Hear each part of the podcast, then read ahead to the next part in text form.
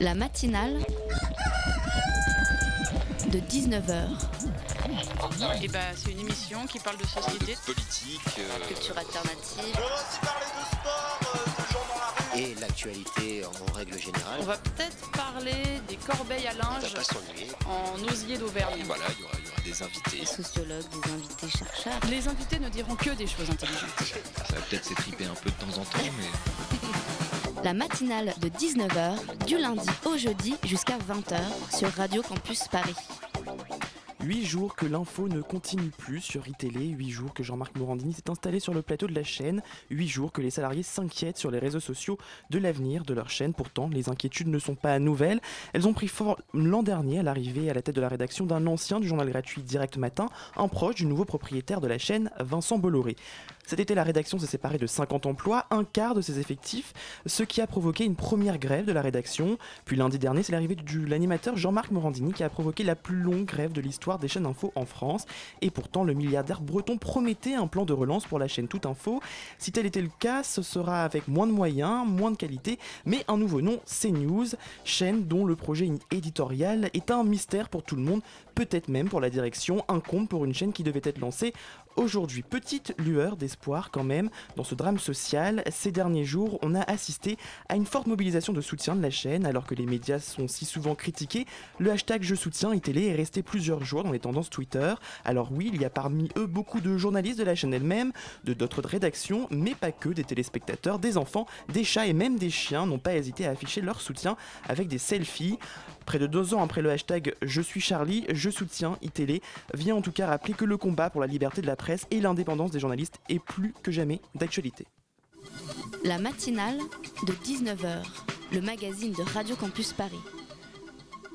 Bonsoir à tous, c'est parti pour une heure de matinale jusqu'à 20h. Il fait nuit dehors, mais nous allons tenter de vous éclairer un peu depuis notre studio. Au programme ce soir, des millions de personnes sont victimes de l'esclavage dans le monde. Pourtant, c'est un sujet qui est encore peu abordé. La situation en France semble, la situation est presque taboue en France. Pourtant, l'esclavage moderne est aussi une réalité et à Paris également. Et c'est l'objet d'une exposition qui a lieu en ce moment, notamment au pied de la Tour Saint-Jacques. L'occasion donc d'aborder le sujet.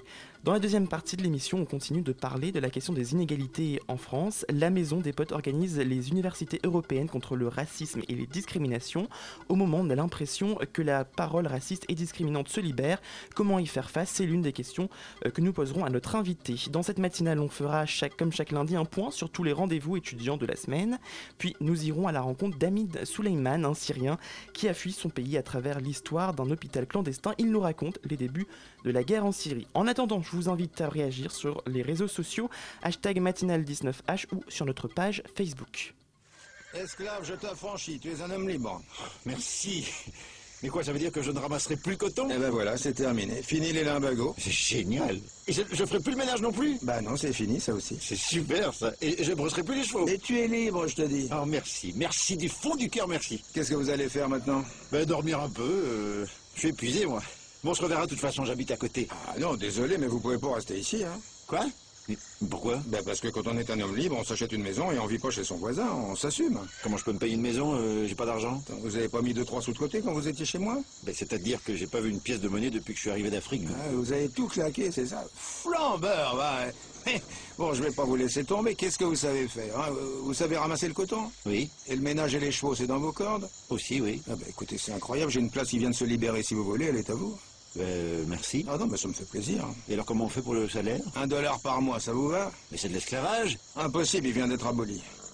Et pourtant, aujourd'hui encore 2,5 millions de personnes, c'est le nombre de personnes à travers le monde qui sont encore victimes d'esclavage, un chiffre qu'on a peine à imaginer, et pourtant, oui, l'esclavage existe toujours, et la France, dans tout ça, eh bien, elle n'est pas épargnée par ce triste phénomène. Des centaines de cas d'esclavage domestique ont été suivis ces dernières années par le Comité contre l'esclavage moderne. Ce comité créé il y a plus de 20 ans vise à aider les victimes, à dénoncer les formes d'esclavage et à informer le grand public sur la réalité de l'esclavage moderne. C'est dans ce cadre que se tient une exposition sur l'esclavage domestique sur les grilles du square de la Tour Saint-Jacques. Et pour en parler avec nous ce soir, euh, Sylvie Audi, coprésidente du comité contre l'esclavage moderne. Bonsoir. Bonsoir. Avec moi durant toute cette première partie, Xenia de la rédaction. Salut Xenia. Bonsoir. Alors, première question, euh, Sylvie Audi. Euh, très concrètement, euh, comment est-ce qu'on peut définir l'esclavage moderne? Alors, je vais commencer par dire ce que ça n'est pas. Alors qu'est-ce que, qu'est-ce que ce n'est pas? Ça n'est pas du travail au noir en Mhm. France. Ça n'est pas euh, quelqu'un du travail dissimulé. C'est complètement différent. En fait, il s'agit de personnes, en grande majorité des femmes ou des jeunes filles, qui, qui arrivent en France contre de fausses promesses. On leur dit vous allez venir en France, vous allez m'aider à la maison, Mhm. euh, vous ferez un peu la cuisine, s'occuper un peu des enfants, et puis vous pourrez aller à l'école. Et quand elles arrivent, en fait, c'est pas du tout la même situation. On leur confisque leur passeport, elles ne peuvent pas sortir, elles ont des journées de travail qui peuvent être de 12 heures, 15 heures, 16 heures. Mhm. Elles dorment par terre ou euh, sur un matelas dans un placard. Elles sont mal nourries. Elles sont généralement injuriées. Elles ont des violences psychologiques. Parfois, elles, ont des agré- elles sont victimes d'agressions sexuelles. Et elles n'ont aucun contact avec l'extérieur. Souvent, elles ne parlent pas forcément le français. Elles ne connaissent personne. Et donc, elles sont là. Elles vont euh, à l'école en accompagnant des enfants. Parfois, une maîtresse d'école les aperçoit. Mais ce sont des personnes totalement vulnérables et qui n'ont aucun moyen de se défendre. Xenia. Et alors, dans la plupart des cas, les personnes concernées par l'esclavage sont des femmes. Pourquoi et qui sont dans ces cas-là les, les hommes esclaves? Ça existe? Bien sûr, ça existe aussi, mais ce n'est pas l'esclavage domestique dans la majorité des cas. Il y a effectivement, nous aidons également des hommes en situation de travail forcé, c'est-à-dire qui ont un travail dont ils ne peuvent pas partir, qu'ils ne font pas volontairement et pour lesquels ils ne sont pas payés normalement. Alors, on, on les retrouve dans le monde agricole, parmi les travailleurs saisonniers, par Mhm. exemple, ou des, ou des gens qui sont employés euh, depuis des décennies par d'autres, dans le bâtiment, dans la construction, euh, dans les services, dans la restauration, euh, dans des petites boutiques, dans l'artisanat. Actuellement, en, en 2016, les victimes que nous aidons sont pour 75% des femmes et 25% des hommes. Alors comment est-ce que ces personnes euh, deviennent, enfin entrent dans cette situation de d'esclavage moderne? Alors, je vous ai expliqué au fond pour les personnes qui venaient euh, de, viennent de l'étranger dans la plupart des cas. Mhm. On a aussi eu des cas de personnes nées en France, élevées en France, qui étaient également esclaves. Elles viennent, on leur promet, elles vivent dans un pays où il y a beaucoup de misère. Elles sont elles-mêmes des personnes très vulnérables. On promet soit à leurs parents, euh, soit à elles-mêmes d'avoir un travail, d'avoir un salaire, d'avoir des papiers, et elles y croient. Ces populations-là, est-ce qu'elles sont conscientes euh, de, de la traite dont elles, dont elles sont euh, victimes? Non, si elles étaient conscientes, elles ne viendraient pas dans ces situations. Elles viennent parce qu'on leur a promis un métier, qu'on leur a promis de gagner leur vie. En fait, on a soit des personnes qui sont des mères de famille, si je puis dire, et qui viennent pour élever leurs enfants, qui veulent Mhm. gagner de l'argent, soit des, je- des jeunes filles qui viennent en espérant faire des études et apprendre un métier en France. Et elles sont toutes trompées par la personne qui les fait venir. J'ai lu aussi sur votre site que certaines personnes n'hésitaient pas même à aller dans des pays pour ramener euh, avec elles des, des mineurs euh, directement. Oui, C'est- exactement le cas. On a eu plusieurs euh, dizaines de, personnes, de très jeunes filles qui sont revenues parce que quelqu'un avait été dans leur pays, avait été voir leur famille et avait promis à leur famille de les éduquer, euh, de les aider, de les envoyer à l'école. Et souvent, ce sont les, les- les cas les plus difficiles parce que ces personnes, donc ces enfants qui partent avec une famille qui n'est pas la leur, sont inscrites sur le passeport de cette famille comme leur propre enfant. Et après, quand nous, nous devons leur retrouver leur identité, c'est très très difficile. Et comment est-ce qu'on peut détecter une personne concernée par l'esclavage? Alors ça, il faut être attentif aux autres. Il ne faut pas être indifférent. Euh, alors nous recevons des signalements. Ce sont des gens qui nous, qui nous signalent des, des personnes dont ils pensent qu'elles sont en situation d'esclavage. Soit ce sont des voisins. Parce qu'effectivement, ils ont vu des jeunes filles, euh, ils ont entendu des coups, euh, ils ont vu des personnes maigres, euh, mal habillées, en tongs en plein hiver. Et donc, ils nous appellent. Ça peut être des maîtresses d'école qui, quand elles accompagnent les enfants, voient aussi une petite jeune fille qui n'est pas à l'école alors qu'elle est en âge scolaire et euh, qui ne vient pas. Ça peut être des urgentistes de l'hôpital. Parce que parfois, là, on- quand elles sont battues ou qu'elles ont euh, une maladie, on les envoie à l'hôpital avec les papiers de, la- de quelqu'un d'autre. Donc ça, on a eu aussi des, hospitaliers qui nous ont appelés. Euh, ça peut être des assistantes sociales qui vont dans une famille et qui constatent qu'il y a cinq enfants qui vont très bien et puis une personne qui est amaigrie, apeurée, qui est là. Donc il faut vraiment qu'il y ait une démarche citoyenne de la part des gens. Euh, Vous avez des statistiques un peu Vous savez combien de personnes vous avez par exemple euh, pris en charge vous ces dernières années? Alors nous, on- nous avons pris depuis 1998 euh, plus de 650 personnes.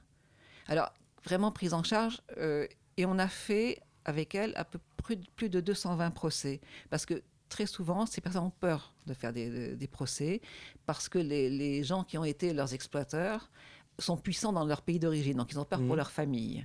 Mais si vous considérez quand même que ce que nous voyons, c'est vraiment la petite partie émergée de l'iceberg, donc c'est effectivement... Euh, c'est très difficile de donner un chiffre parce qu'on ne sait pas quoi, mais parce que parfois des personnes sont détectées comme étant victimes d'esclavage et ne veulent pas être prises en charge. C'est tout. Elles veulent disparaître, elles veulent rentrer chez elles. Donc c'est très... Mais quand même 150 personnes esclaves en moins de 20 ans en France, où on a aboli l'esclavage en 1848, c'est quand même impressionnant. Ouais. Et comment justement vous leur apportez votre aide, vous, en tant qu'association? Alors plusieurs choses. D'abord, on les, on les accueille. C'est-à-dire quand une personne est enfermée quelque part, on essaie de prendre contact avec elle mmh. pour leur dire voilà, on existe, voilà ce que nous vous proposons, voilà ce que nous faisons. Est-ce que vous voulez venir? Généralement, la réponse est oui. Donc on organise leur départ euh, sans drame. Souvent, elles ne veulent pas laisser les enfants tout seuls, donc on se débrouille de faire pendant que les enfants sont à l'école. Ensuite, donc il faut d'abord les loger. Il faut qu'elles puissent dormir quelque part le soir même, ce qui n'est pas du tout évident. Donc nous avons un appartement d'urgence. Euh, l'adresse est tout à fait secrète où, les personnes peuvent dormir. Et puis il faut que, euh, tous leurs besoins primaires de se nourrir, de se vêtir, et puis de, de raconter leur histoire. Elles ont très peur parce que certaines ne sont jamais sorties de l'appartement. Elles ne connaissent rien, elles n'ont même pas euh, forcément euh, le nom des gens chez qui elles étaient. Et donc, au fur et à mesure du temps, on les écoute, on leur propose donc une assistante sociale qui les aide, un médecin, un psychologue, et après, on leur propose de déposer plainte. À ce moment-là, nous, nous avons une trentaine d'avocats qui travaillent bénévolement à nos côtés et qui peuvent effectivement déposer plainte en leur nom pour traite des êtres humains, pour travail forcé, pour servitude domestique. C'est des procédures qui sont assez, assez longues en général ah, Ce sont des procédures extrêmement longues. Nous en avons la plus longue, je crois, duré 13 ans. Donc c'est terminé à la Cour européenne des droits de l'homme par la condamnation de la France. Mais on compte généralement entre 3 et 5 ans. Xenia, une question? Et quelles peines sont prévues par le Code pénal aux exploiteurs? Alors depuis 2013, euh, il y a eu une loi en 2013 qui a fait entrer l'esclavage, la servitude et le travail forcé dans le code pénal. Avant, ça n'existait pas. Et donc là, ce sont des peines lourdes qui peuvent aller jusqu'à 10 ans de prison, voire plus s'il s'agit de mineurs, ou 7 ans. Mais malheureusement, euh, ces peines sont extrêmement rarement appliquées. Euh, la justice, d'abord, c'est une nouvelle loi, donc les magistrats ne la connaissent pas forcément tous. Donc souvent, ces affaires sont jugées pour euh, travail dissimulé, emploi d'un étranger en situation irrégulière. Donc nous, nous faisons toujours appel sur ces jugements. C'est pour ça que les procédures sont aussi longues, euh, parce que généralement, les peines ne sont pas à la hauteur des faits et euh, elles ne sont pas du tout exemplaires par rapport à d'autres personnes. D'ailleurs, comme la victime se retrouve dans une situation irrégulière du séjour en France, est-ce qu'elle doit avoir peur de l'expulsion du territoire de la République? Bien sûr qu'elle a peur. Euh, si vous voulez, nous, nous faisons aussi une assistance administrative aux mhm. personnes que, nous aidons. Euh, normalement, quand elles déposent plainte pour traite des êtres humains, elles ont droit à un titre de séjour pour la durée du procès. Alors c'est un petit peu plus compliqué que ça dans la réalité, ça ce sont les textes. Après, il faut aller à la préfecture et la préfecture dit elle a déposé plainte, mais c'est pas sûr que ce soit euh, vraiment ça. Et donc il faut attendre parfois le jugement ou que le procureur ait reçu la plainte. Donc ces femmes sont dans une grande incertitude, une grande euh, peur. Et en plus, elles ne peuvent pas travailler. Donc elles sont effectivement à la charge de notre association, puisqu'elles n'ont pas de titre de travail et qu'elles ne veulent pas, enfin, qu'on veut pas qu'elles se retrouvent dans ces mêmes situations de travailler au noir pour des gens qui vont les exploiter. Donc ça, c'est un des gros problèmes qu'on rencontre. Et on a déjà fait des procès euh, à l'administration française parce qu'ils ont refusé des titres de séjour ou donné une obligation de quitter le territoire français à des victimes. Et à ce moment-là, nous, nous allons devant le tribunal administratif qui généralement confirme la décision administrative. Donc on va en cours d'appel administratif et là généralement c'est nous qui gagnons et la personne a un titre de séjour. Et des fois, les victimes étaient esclaves pendant une dizaine d'années et elles n'avaient pas de possibilité d'aller à l'école à partir de très jeune âge. Et est-ce qu'il y a des aides de scolarisation ou de réintégration dans la société? Oui, bien sûr. Euh, pour les personnes qui ne parlent pas du tout français, il y a d'abord une, une, initiation au français, donc fait un peu au sein du comité. nous travaillons avec des, partenaires associatifs qui, développent ces cours. Donc, c'est ce qu'on appelle le français langue étrangère. Donc, euh, il y a plusieurs mmh. niveaux.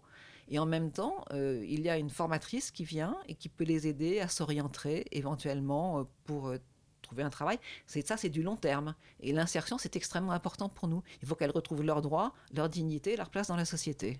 Et on continuera d'en parler justement après une courte, une courte pause musicale.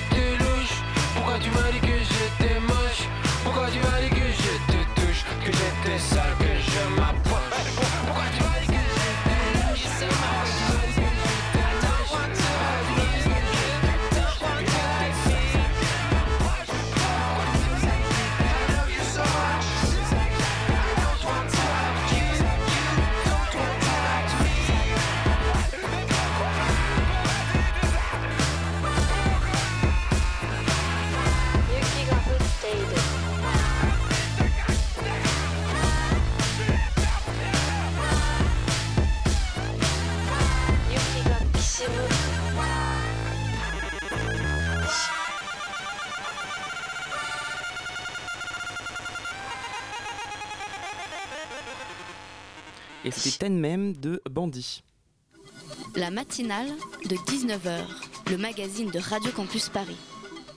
19h19, vous êtes toujours sur Radio Campus Paris 93.9. On continue de parler de l'esclavage moderne avec Sylvie Audi, coprésidente du comité euh, contre l'esclavage. Euh, on parlait euh, avant la, pause de pendant la pause pardon de ces diplomates qui auraient des problèmes et qui ne se feraient pas condamner par par l'État français. Est-ce que vous pouvez nous en dire un peu plus? Oui, il y a effectivement euh, des diplomates qui viennent et qui amènent euh, ou qui emploient euh, à Paris des personnes qui sont en situation d'esclavage. Et c'est vrai qu'il est très difficile de les amener devant les tribunaux mhm. puisqu'ils bénéficient de l'immunité diplomatique et qui est absolue. Alors que dans certains nombres de cas, comme ça concerne leur vie privée et pas leur vie public en tant que diplomate, on pourrait penser que ce soit différent. Mais il est vrai qu'il est extrêmement euh, compliqué euh, de faire venir devant un juge un diplomate. Nous avons pu le faire une seule fois. Euh, c'était une affaire qui était à l'UNESCO qui concernait deux jeunes filles burundaises qui avaient été recueillies par leur oncle elles, étaient très jeunes, elles dormaient dans la cave, elles faisaient tous les travaux euh, ménagers. Euh, l'une des deux était scolarisée, pas l'autre, et c'est en fait la maîtresse d'école qui s'est rendue compte que la petite avait vraiment des problèmes. Donc à ce moment-là, une association nous a prévenus et, on a demandé euh, à Frédérico Mayor, qui était à l'époque le patron de l'UNESCO, de lever l'immunité. Et effectivement, devant la gravité des faits, il a accepté de le faire. Mais ça a été une procédure très longue parce qu'à chaque fois, euh, ce diplomate se faisait nommer dans son pays ministre de quelque chose. Mm. Enfin, ça a été tellement à la fin, à la fin des fins, effectivement, euh, il y a eu condamnation. Et la France euh, elle-même a été condamnée par la Cour européenne des droits de l'homme parce qu'elle n'avait pas permis à, ces jeunes femmes de retrouver tous leurs droits et que la France n'avait pas une législation assez forte pour régler ces problèmes. Et c'était en 2012, et donc en 2013, la loi est arrivée en France. Mais c'est vrai que les cas de diplomates sont difficiles, mais ce ne sont pas les plus nombreux, parce qu'on a toujours l'idée que ces questions d'esclavage domestique se passent dans les beaux quartiers, dans les hôtels particuliers ou chez les diplomates. Or, notre grande surprise, quand on a créé le comité, on pensait qu'on aurait 3, 4 victimes par an, éventuellement, 3, 4 signalements et, que ce serait effectivement chez des nababs ou chez des diplomates. La réalité, c'est complètement autre chose. Mais justement, dans, votre exposition, vous montrez des façades euh, d'appartements et d'immeubles.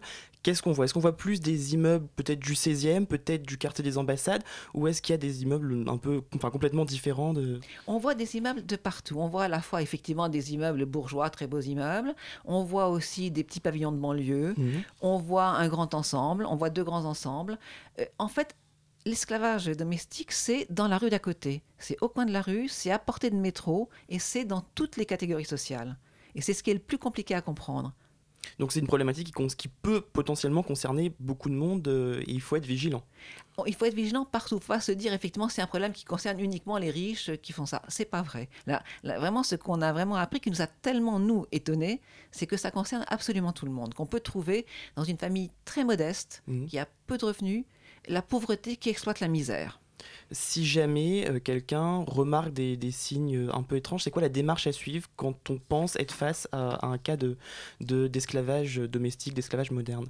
Alors la démarche euh, la plus simple, c'est de téléphoner au comité contre mhm. l'esclavage moderne 01 44 52 88 90. Et là, une personne vous répondra, vous lui expliquerez ce que vous avez vu, elle vous posera des questions pour, pour orienter en fait euh, votre demande.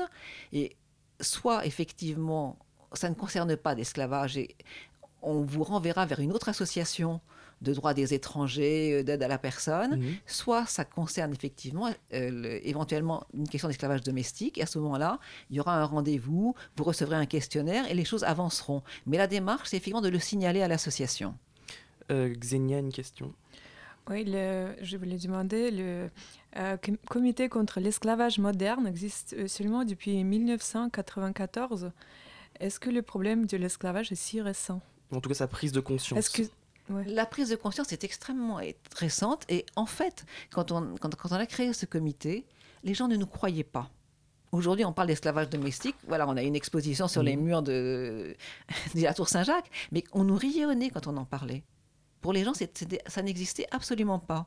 Et au fur et à mesure, nous avons réussi quand même, en faisant des procès, euh, à expliquer que c'était un phénomène qui existait ici en France, pas seulement dans des pays lointains, dans des pays euh, sous-développés, euh, entre guillemets, c'était bien à Paris, le pays des droits de l'homme. Euh, plus d'un tiers des victimes d'esclavage domestique aidées par le CCEM sont mineures lorsqu'elles arrivent en France. Elles sont aussi souvent originaires d'Afrique de l'Ouest, du Nord ou d'Afrique centrale. Est-ce que ça veut dire que c'est aussi des populations qu'on peut retrouver dans des camps de réfugiés aujourd'hui en, France qui sont extraites, si je puis dire, pour être euh, prises en esclavage moderne en France Alors aujourd'hui, effectivement, avec l'afflux de réfugiés, on est très inquiet sur ce qui peut mhm. se passer dans, les, dans les camps de réfugiés. Euh, peut-être plus concernant le travail forcé des hommes, parce que les, jeunes filles, que petites filles qui arrivent, c'est souvent avec des accords familiaux. Euh, elles ne viennent pas par le, par le système de réfugiés. Mais aujourd'hui, on pense qu'effectivement, et si on a plus de victimes hommes qu'on aide, c'est parce que ces populations vulnérables ont besoin de travailler et acceptent souvent des conditions inacceptables. Ça veut dire qu'il y a aussi un travail à faire auprès de ces populations vulnérables-là pour leur expliquer que ce n'est pas normal Absolument. Il faut, il faut les, leur dire qu'en France, il y a des lois, il y a des droits. Ils ont des droits, que même une personne sans papier a des droits. Et ça, ils ne le savent pas. C'est une des premières choses qu'on leur explique, c'est la loi française vous protège. Vous n'avez pas de papier, mais on peut, néanmoins, personne ne peut vous faire ce qu'on vous a fait. Est-ce que euh, pour les victimes, est-il possible de revenir dans la société, d'être complètement réintégrées? Est-ce que le rêve d'une meilleure vie en France peut encore se réaliser?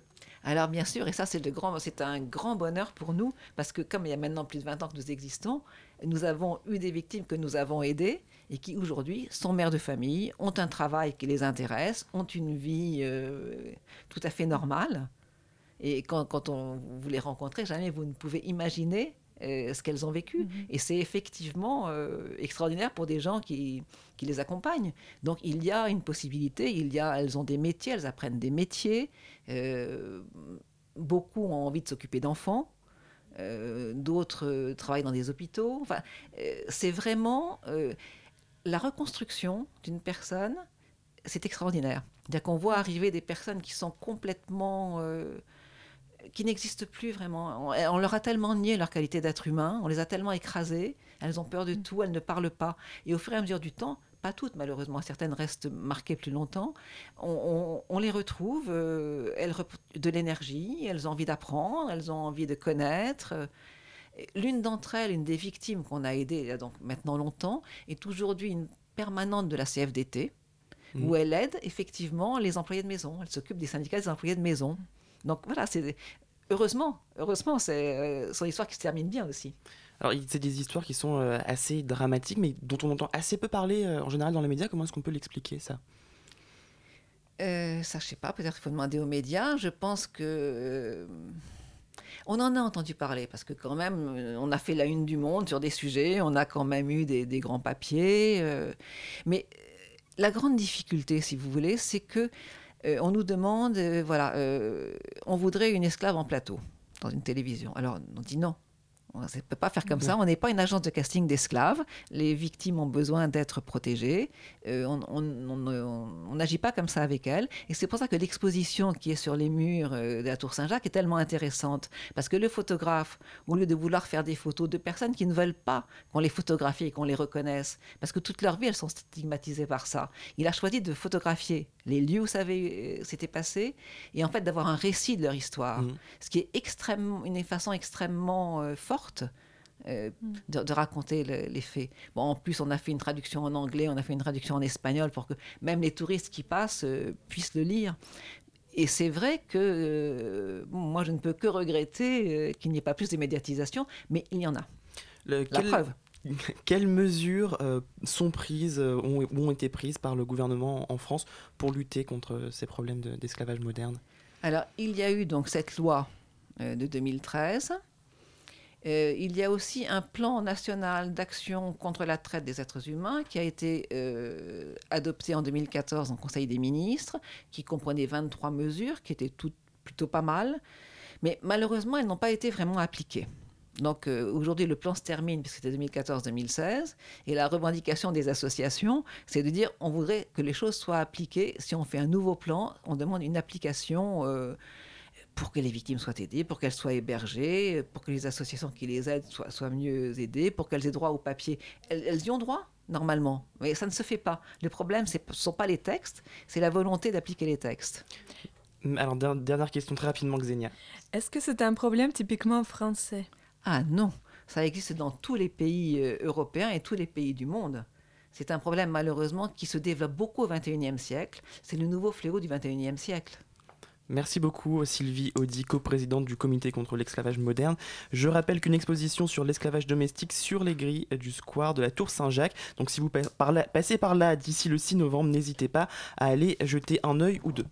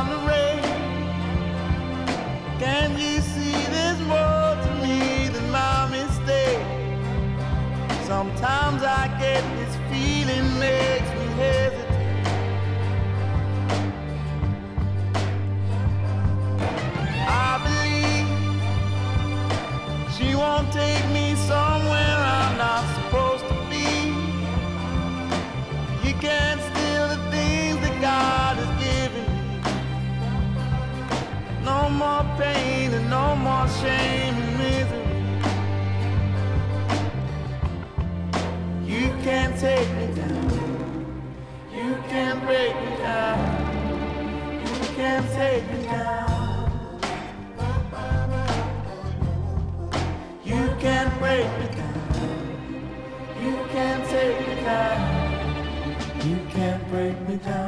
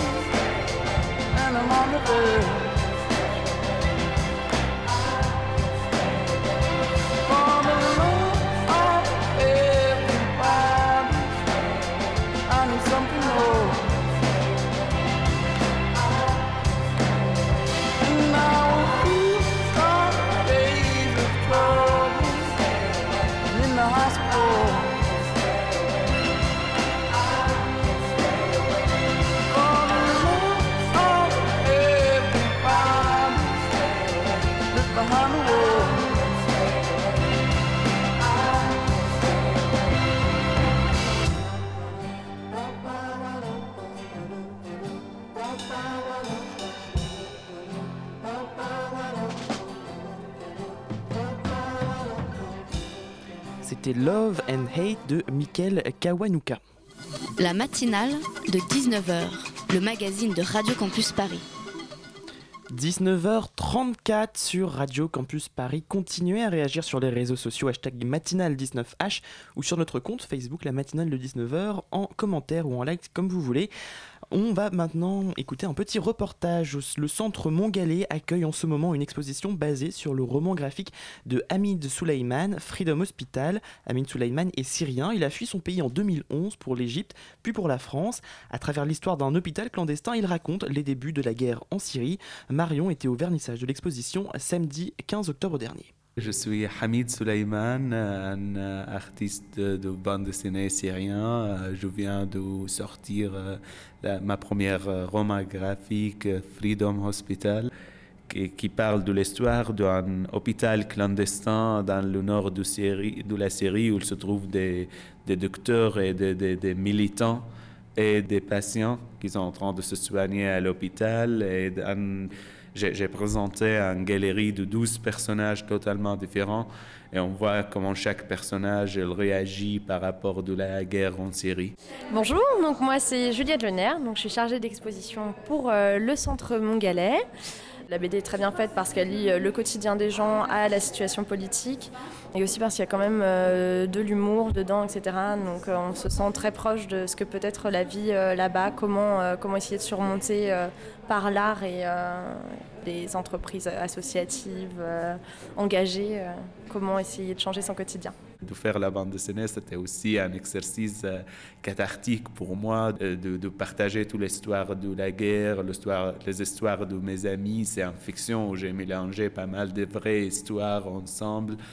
C'était aussi important pour moi comme artiste de partager avec euh, les autres de mon expérience et même dans le, terme d'intégration et tout ça, d'être un artiste, je peux parler avec quelqu'un avec les dessins, sans, sans les paroles, sans parler, même si on ne parle pas la même langue. Euh, peut comprendre euh, mes dessins. Bonjour, je suis Isabelle Payet, je suis éditrice et j'ai euh, eu la chance d'éditer le, le, roman graphique de Hamid Suleiman, Freedom Hospital. J'ai trouvé que le trait d'Amid était vraiment intéressant, sa manière d'utiliser euh, les ombres. Euh, enfin, il a vraiment une, une patte assez particulière que j'ai trouvé euh, vraiment intéressante. Et puis, quand on se plonge dans l'histoire, euh, j'ai trouvé que justement, il donnait les clés un peu pour comprendre bah, comment on fait pour vivre comment on fait pour survivre dans un pays en guerre et voilà, la solidarité qui peut se créer entre des gens qui ont des convictions euh, très différentes. Quand on est blessé, quand on a un bras en moins, quand on, est, était victime, bah, finalement ça change un peu la, perspective et on est d'un coup un peu plus humain et un peu moins politique, donc c'était intéressant à montrer je trouve que les, romans graphiques et les bandes dessinées, c'est une forme euh, de média qui est suivant. Il y a des livres qui parlent de l'histoire des autres pays, euh, qui sont plutôt euh, cosmopolitiques, qu'on le voit partout, comme Mouse par exemple, ou comme Persepolis de, de Marjan Satrapi. Et je me suis bien inspiré par ce genre de, de, de romans graphiques pour faire un roman graphique qui parle de la situation de la Syrie. Spécialement, moi, je dis que je dessine la guerre pour le thé, pour la paix. Vous avez jusqu'au vendredi 28 octobre pour aller voir l'exposition Freedom Hospital, Freedom Hospital au centre Montgalais dans le 12e arrondissement de Paris. La matinale de 19h.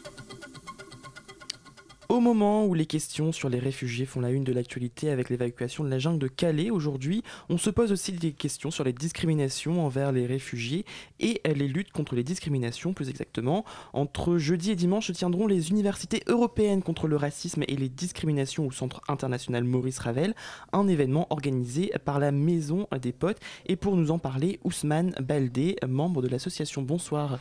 Bonsoir monsieur. Avec moi en deuxième partie, Erwan de la rédaction. Salut Erwan. Salut Loïc.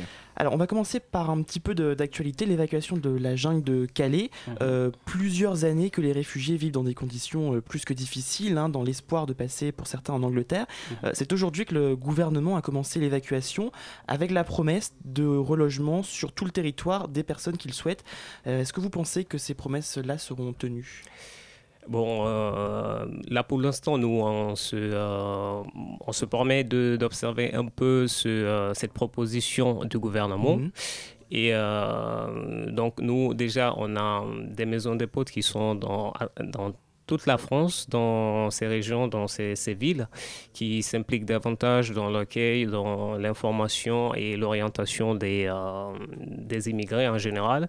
Donc nous, on, observe pour le moment la politique gouvernementale, euh, la proposition qui est faite, mais euh, déjà on remarque qu'il y a un, certain moment, comme c'est le cas actuellement, on montre très souvent cette, ce redéploiement parfois musclé qui euh, quand on est parce que là on passe au démantèlement de euh, des campements des, des, réfugiés et ça c'est quand même dommage parce qu'on aurait pu utiliser une euh, méthode moins forte comme c'est le cas en Italie qui mmh. qui accueille des centaines et des centaines de, de réfugiés par jour mais on n'a pas ce, ce genre de ce genre de, euh, de, déra de dérapement et euh, de dérapage plutôt. Et euh, donc autrement il y, a également des villes où vous avez des, des maires qui sont qui sont qui ne sont pas accueillants vis-à-vis -vis de, de, cette proposition gouvernementale, qui font des campagnes pour dire euh, on ne veut pas de, de migrants, alors que si notamment vous... la ville de, de, Béziers par exemple. Euh, par exemple justement, et euh, c'est dommage parce que euh, accueillir 10, 20 ou même 30 migrants dans une ville en France, je ne pense pas que cela puisse être un problème. Est-ce que vous rencontrez beaucoup de difficultés dans ces régions-là? Justement, pensons aussi à la région Rhône-Alpes avec notre cher Laurent Wauquiez. Vos actions sont plus difficiles dans certaines régions en France? Euh, C'est toujours comme ça. Euh, vous avez euh, des gens qui sont déterminés à nous barrer la route parce qu'ils ont un discours très très extrémistes. Ils sont vraiment contre le vivre ensemble.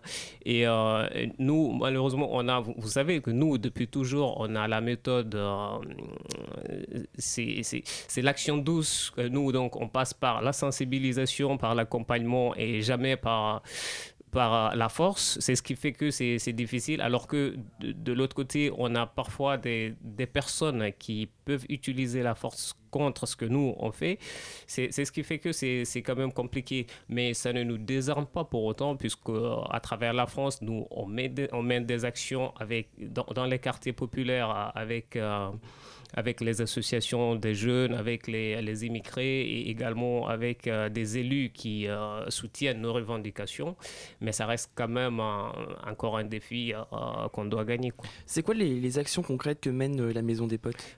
Concrètement, nous, nous sommes dans l'éducation populaire d'abord, c'est-à-dire on va dans les quartiers populaires, on rencontre les jeunes, on rencontre des femmes, on, on rencontre des élèves qui, qui ont des difficultés. D'abord, on par euh, l'éducation, c'est-à-dire on leur enseigne c'est quoi la République, parce que ça, ça commence par, par, ça. On leur donne les valeurs de la République.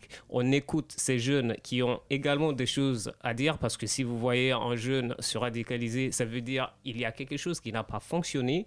Il est en train de se positionner vis-à-vis de, de, quelque chose d'un système. Et euh, donc, nous, on essaye de décrypter ce système avec lui sur le mhm. terrain et à la place de, de, son mécontentement, on essaie de lui donner de nouvelles valeurs. Ça veut dire qu'il y a aussi quelque part un, problème avec le système. Est-ce que d'un côté, on parle de l'éducation, il y a aussi euh, un système qui rejette un petit peu euh, ces, enfants de migrants, par exemple, qui sont à l'école? Oui, euh, oui dans ces écoles-là aussi, on s'investit avec notre dispositif SOS qu'on déploie dans plusieurs lycées à travers la France. Et donc, dans ces lycées-là, on essaie justement de rencontrer ces élèves, d'accompagner de, de, ces élèves qui n'arrivent pas à avoir des stages, par exemple, parce que déjà, on pense que ce sont des jeunes qui sont issus euh, d'un milieu qui n'est pas favorable. Euh, vous avez déjà tout ce qu'on a comme préjugé vis-à-vis des quartiers populaires. Et donc, nous, on essaie de déconstruire ça aussi au niveau des, euh, des entreprises pour dire, ben, nous vous proposons tel étudiant parce qu'il a fait ses preuves. Et je vous dis que ce dispositif, il a permis vraiment dans plusieurs lycées de rehausser euh, le niveau des élèves et cela a, donné, a redonné beaucoup plus d'espoir aux, aux élèves de ces lycées-là. Alors, euh, une autre action que vous menez, euh, les universités européennes contre le racisme et les discriminations à Paris. Euh, donc, on l'a dit, ça commencera jeudi, ça terminera dimanche. Mhm. cette année, ça va être quoi les principaux thèmes abordés?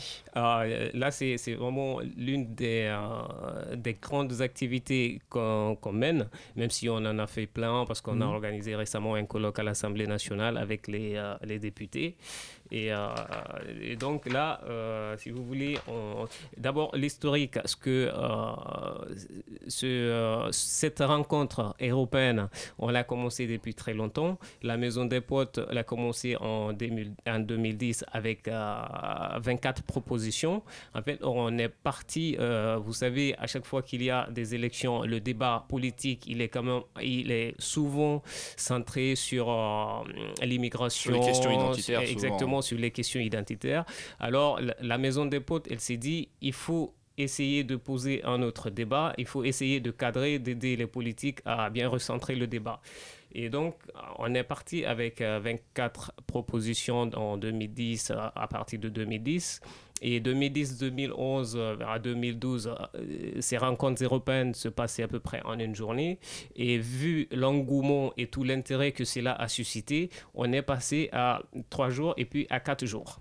Est-ce que ces propositions, ensuite, elles sont amenées à des responsables politiques? Vous parliez en 2010. Oui, et, que... et justement, je vais en arriver. Euh, donc en 2015, l'année dernière, on a organisé deux fois les universités européennes parce que euh, c'était vraiment très intéressant, non seulement pour les acteurs politiques, mais aussi pour les leaders antiracistes et les organisations, les associations qui sont issues des, euh, des quartiers populaires. Donc là, maintenant, on est sur quatre revendications phares, c'est-à-dire le CV anonyme qui rentre dans le cadre mmh. de l'emploi et de la formation en même temps. Nous sommes dans le droit de vote des étrangers, qui est un sujet sur lequel il y a encore pas mal de choses à faire et dont le débat est aussi encore d'actualité. Et nous sommes sur la régularisation des travailleurs sans papier. je ne vous apprends pas qu'il y a, vous savez, il y a pas mal d'immigrés qui sont en train de travailler dans des conditions difficiles, mais qui sont pas, n'ont pas de papier. Et vous pouvez comprendre à partir de là tout ce que cela implique. Quand vous n'avez pas de papier, vous travaillez, c'est comme si vous n'avez aucune capacité de faire des revendications. Et euh, ensuite, vous, on, est sur l'ouverture des emplois fermés. Là également, il y a pas mal d'étrangers ou d'immigrés qui, euh, d'immigrés qui sont même français mais qui n'ont pas accès à tous les emplois parce qu'ils sont pas parce qu'ils sont pas français ou parce qu'ils sont pas européens. Donc en, principalement, ce sont les quatre grandes thématiques qu'on aborde à travers des tables rondes. Alors, différentes tables rondes qu'on va peut-être détailler un petit peu, mais juste avant, on va faire une petite pause musicale.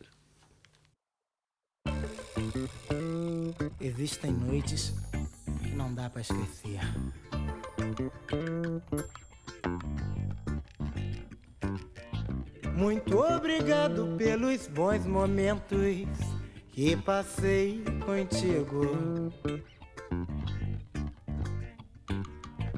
E pelas horas maravilhosas e sensuais que você me dedicou.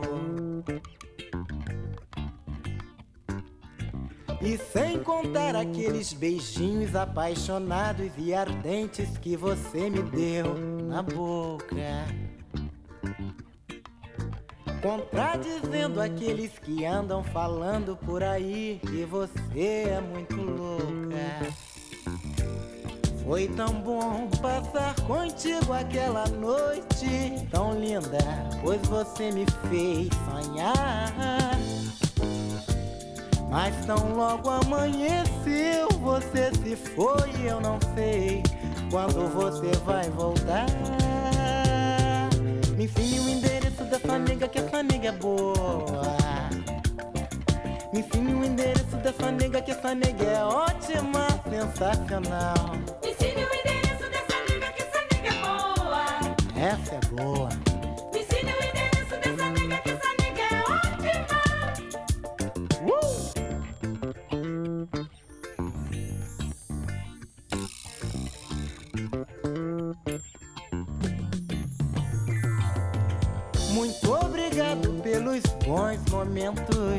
Que passei contigo, menina, menina, e pelas horas maravilhosas e sensuais que você me dedicou. Muito obrigado, muito obrigado, muito obrigado, muito obrigado,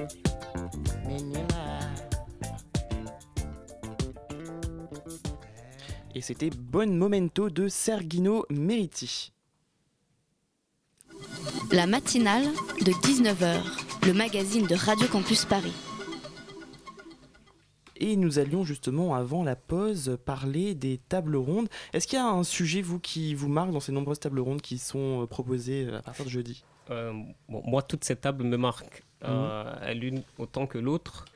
Et euh, donc, on en fait plus de 13 pour euh, cette session-là, si je peux le dire comme ça, pour euh, cet événement qui commence, le, ah, qui commence après-demain 26. Et d'abord, on parle de la lutte contre la parole raciste. ça, vous, vous, comprendrez que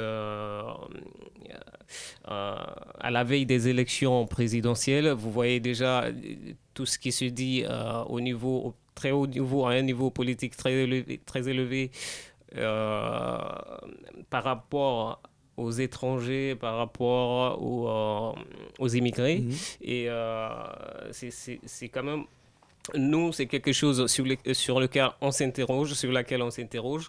Et on a pas mal de militants qui sont, qui s'inquiètent également sur leur sort vis-à-vis de ces gens qui sont, qui ont vraiment des paroles qui, qui, euh, qui vous heurtent tout de suite quand on les entend à la télé ou quand c'est écrit dans des médias, quand c'est écrit sur les réseaux sociaux. Et euh, donc, nous, on essaie de poser le débat par rapport à cette question.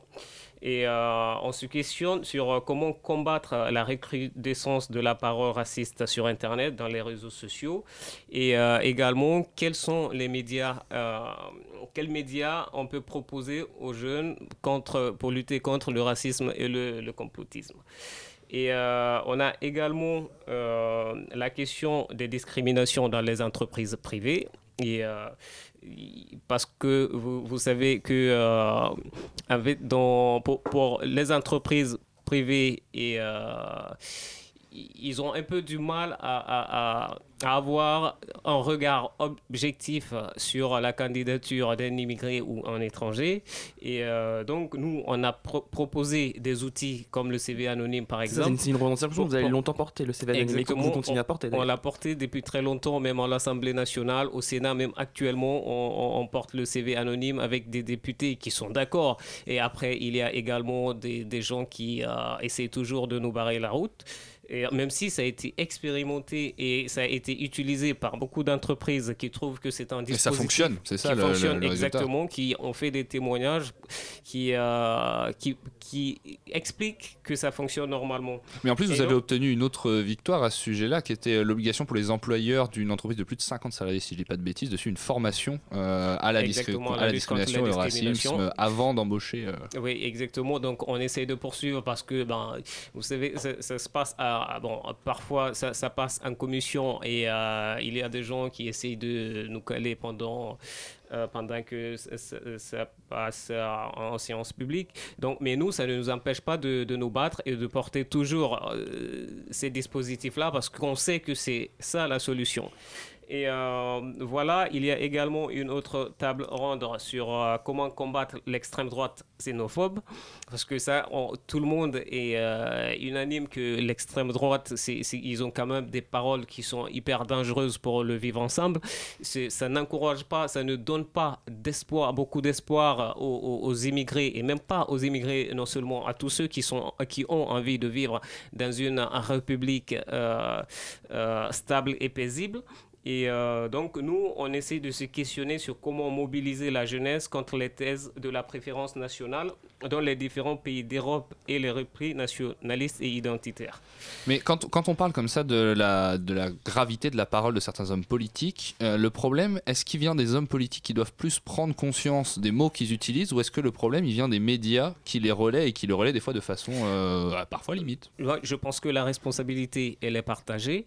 Et euh, non seulement il y a ceux qui, qui libèrent, qui, donnent- qui prononcent cette parole-là, mais il y a également ceux qui mettent cette parole à, à- à disposition euh, euh, d'un grand nombre de, personnes.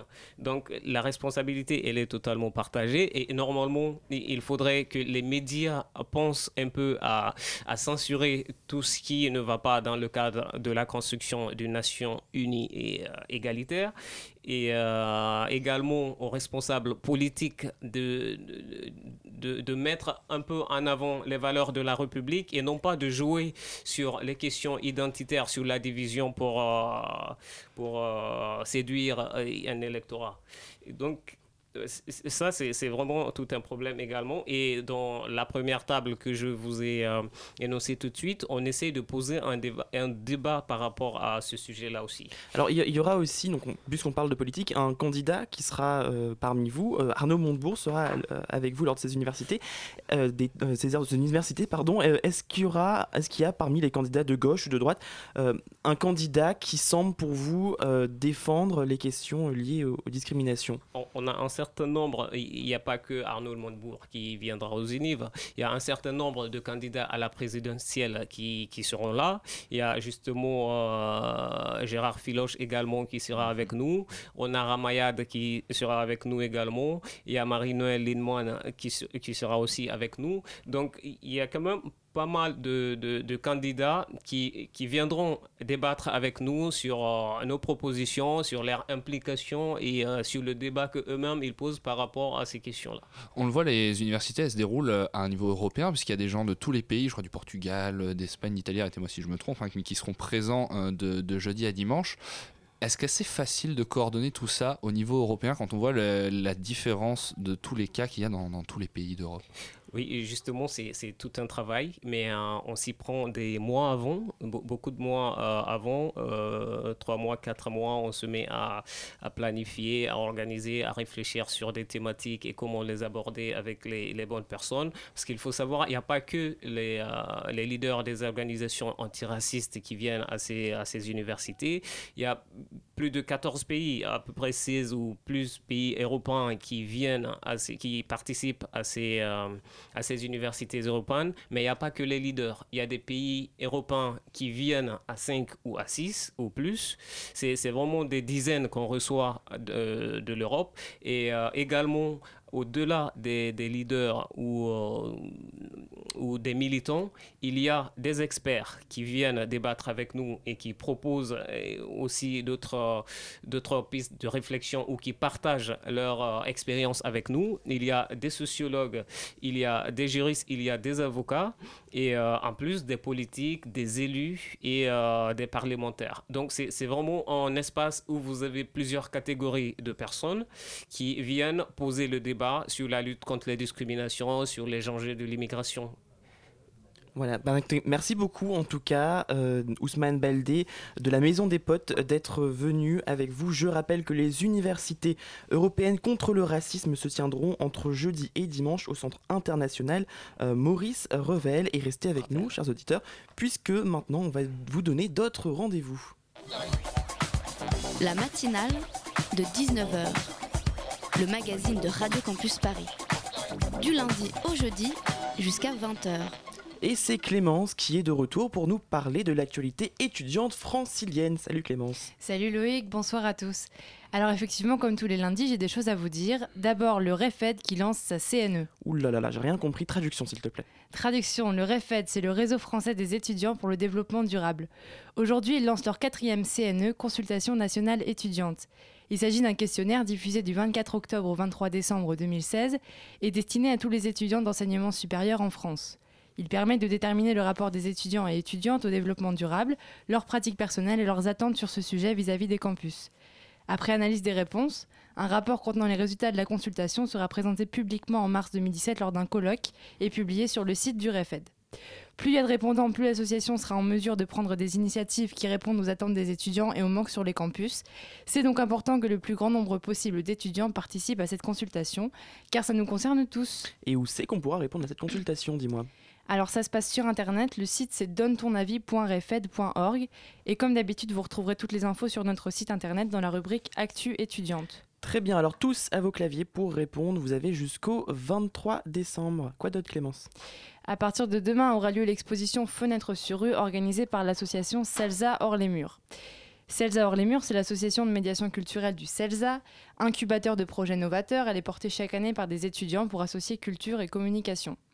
Cette année, elle présente Fenêtre sur rue, un projet participatif qui invite les Parisiens à s'interroger sur leur ville et leur quartier. Au programme, une exposition et une table ronde ouverte à tous et entièrement gratuite qui essaieront de répondre aux questions. Et pour vous, Paris, c'est quoi? L'idée, c'est de réagir sur les clichés et représentations de certains lieux emblématiques de la ville, par exemple le 16e, le quartier Barbès-Goutte d'Or ou encore le Marais. L'objectif du projet, c'est de faire émerger une diversité des regards et des opinions. Il y aura donc une exposition mêlant œuvres d'art, études sociologiques et travaux d'enfants, et ça se passe au point éphémère, quai de Valmy dans le 10e. Et c'est donc à partir de demain. Ouais, ça commence demain à 20h avec une table ronde sur le thème Quartier parisien et représentation médiatique qui réunira universitaires et professionnels du monde de la culture et des médias. Et ça dure jusqu'au 30 octobre, donc dimanche. Merci beaucoup, on espère vous y voir très nombreux. Merci, à bientôt. Et cette matinale touche à sa fin. Je vous rappelle qu'elle sera rediffusée demain à 13h en RNT ou sur radiocampusparis.org. Vous pouvez aussi la réécouter en podcast sur notre site ou toutes vos applications podcast favorites. Dans quelques instants, pièce détachée sur Radio Campus Paris, euh, vous serez euh, avec le directeur du théâtre de la Cité internationale, c'est ça? Exactement, super. Merci beaucoup de lire nos posts Facebook et d'être au courant de, de ce qu'on fait. On sera également en compagnie de Philippe Boulet, l'attaché de presse du même théâtre. Très bonne soirée à tous sur Radio Campus Paris.